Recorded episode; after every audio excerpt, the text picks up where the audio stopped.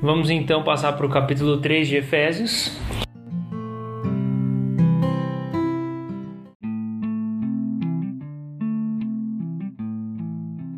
E já no versículo 1, o apóstolo Paulo começa a apontar para esse argumento central que é a ideia do plano eterno de Deus. Ele se refere ao plano eterno de Deus, ou então ao segredo, ou então ele também se refere ao mistério.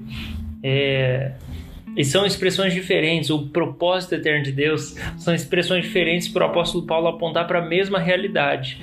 Então, no versículo 1 até mais ou menos ali o versículo de número 11, o apóstolo Paulo ele começa dizendo: Quando eu penso em tudo isso, eu, Paulo, prisioneiro de Jesus Cristo, para o bem de vocês gentios. Ele começa um argumento que ele vai retomar no versículo 14. Então ele fala: quando eu penso em tudo isso, no verso 14 ele fala: quando penso em tudo isso, ele, ele usa a mesma expressão. Ele fala: eu caio de joelhos e oro ao Pai. Tudo isso o que? Tanto no verso 1 como no verso 14, quando Paulo diz: quando penso em tudo isso, o apóstolo Paulo está falando de algo que ele se refere algumas vezes chamando de mistério, ou segredo, ou plano de Deus, ou propósito eterno. Então, quando ele diz no verso 1 e no 14, quando penso em tudo isso, ele está falando desse plano eterno de Deus, que ele vai é, que ele está desenvolvendo já no versículo, no capítulo 1 e 2, e de maneira especial agora ele é, continua a desenvolver e ele vai finalizar no capítulo 3, que é o grande plano eterno de Deus, o propósito central da criação.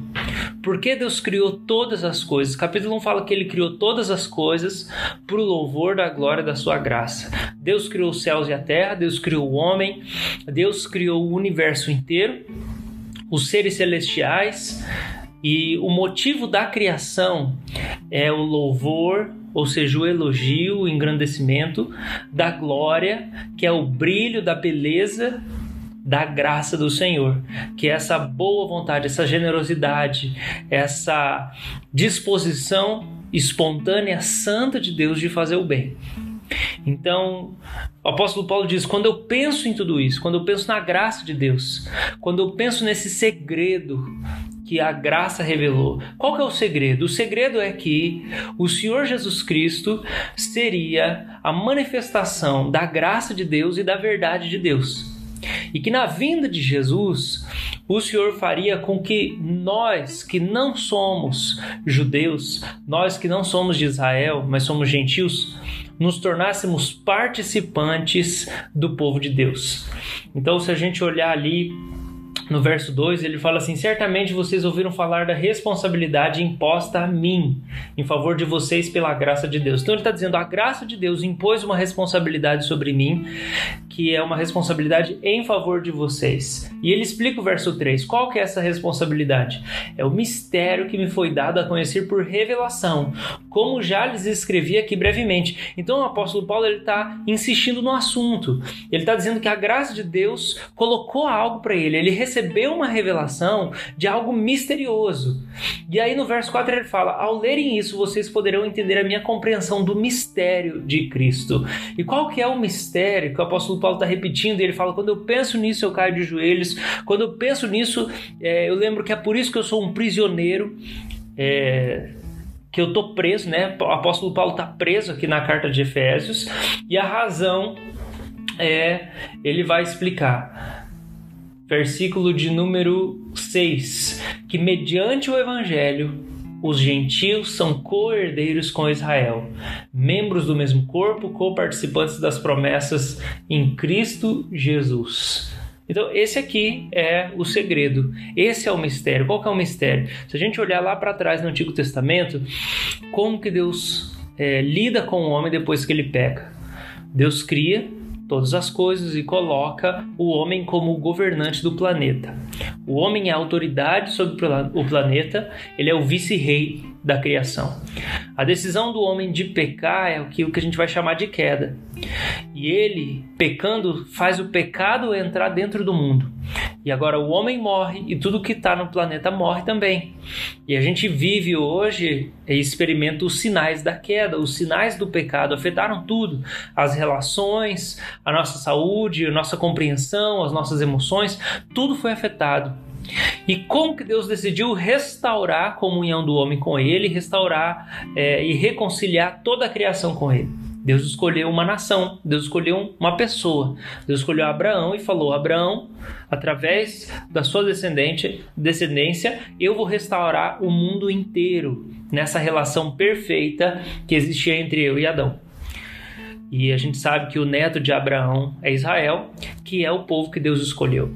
Então, durante todo o Antigo Testamento, Deus se relaciona com Israel, faz uma aliança com Israel, de que através de Israel ele vai restaurar todas as coisas. Só que Israel é infiel. Na infidelidade de Israel, em cair em idolatria, desobedecer, quebrar os mandamentos, abandonar o Senhor, ele repete o que Adão fez. Então Deus manda Israel para o exílio, Deus rejeita Israel, disciplina Israel. E depois dessa disciplina na Babilônia, Deus traz Israel de volta e promete ainda outras coisas e faz mais promessas de restauração. E com isso, a gente sabe que vai vir Jesus de Israel, Jesus israelita, descendente de Abraão, descendente de Davi, para quem ele fez promessas. E o povo de Deus até aqui é Israel somente. Mesmo tendo passado por essa disciplina, mesmo Israel sendo rejeitado depois da sua idolatria. E aí Paulo tem isso para dizer, ele fala: "Deus me revelou um mistério". Qual que é o mistério? Verso 6, Efésios 3. Mediante o evangelho, os gentios são cordeiros com Israel, membros do mesmo corpo e co-participantes da promessa em Cristo Jesus. Então, o mistério é esse: é que nós que não somos judeus podemos ser povo de Deus também. E isso mediante o evangelho do Senhor Jesus Cristo. Então, se antes só quem era israelita era povo de Deus, agora nós que não somos israelitas também podemos nos tornar povo de Deus através do Senhor Jesus Cristo. E ele fala isso é, como sendo o mistério, o plano eterno de Deus.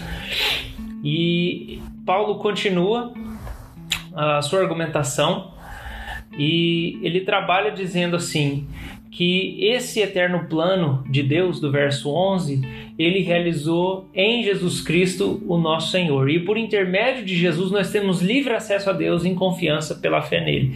Então, é a fé em Jesus Cristo, é crer que Jesus é o Filho de Deus, é crer que Jesus é o próprio Deus, é crer que Jesus levou os nossos pecados, nos perdoou, que Jesus nos deu a salvação, que Jesus nos, é o nosso mediador entre nós e Deus, é crer que Jesus restaura o homem à fonte da vida, que é o nosso Senhor Criador. É isso, é isso que nos dá livre acesso a Deus. Então ele fala: não desanimem pelas minhas tribulações. E ele diz: é por causa desse mistério de que Jesus é o centro, é que Paulo fala: eu caio de joelhos diante do Pai.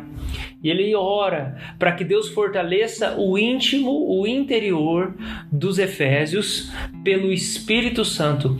E ele fala algo muito importante verso 17: para que Cristo habite em seus corações mediante a fé. Oro para que vocês, arraigados e alicerçados em amor, possam juntamente com todos os santos compreender a largura, o comprimento, a altura e a profundidade.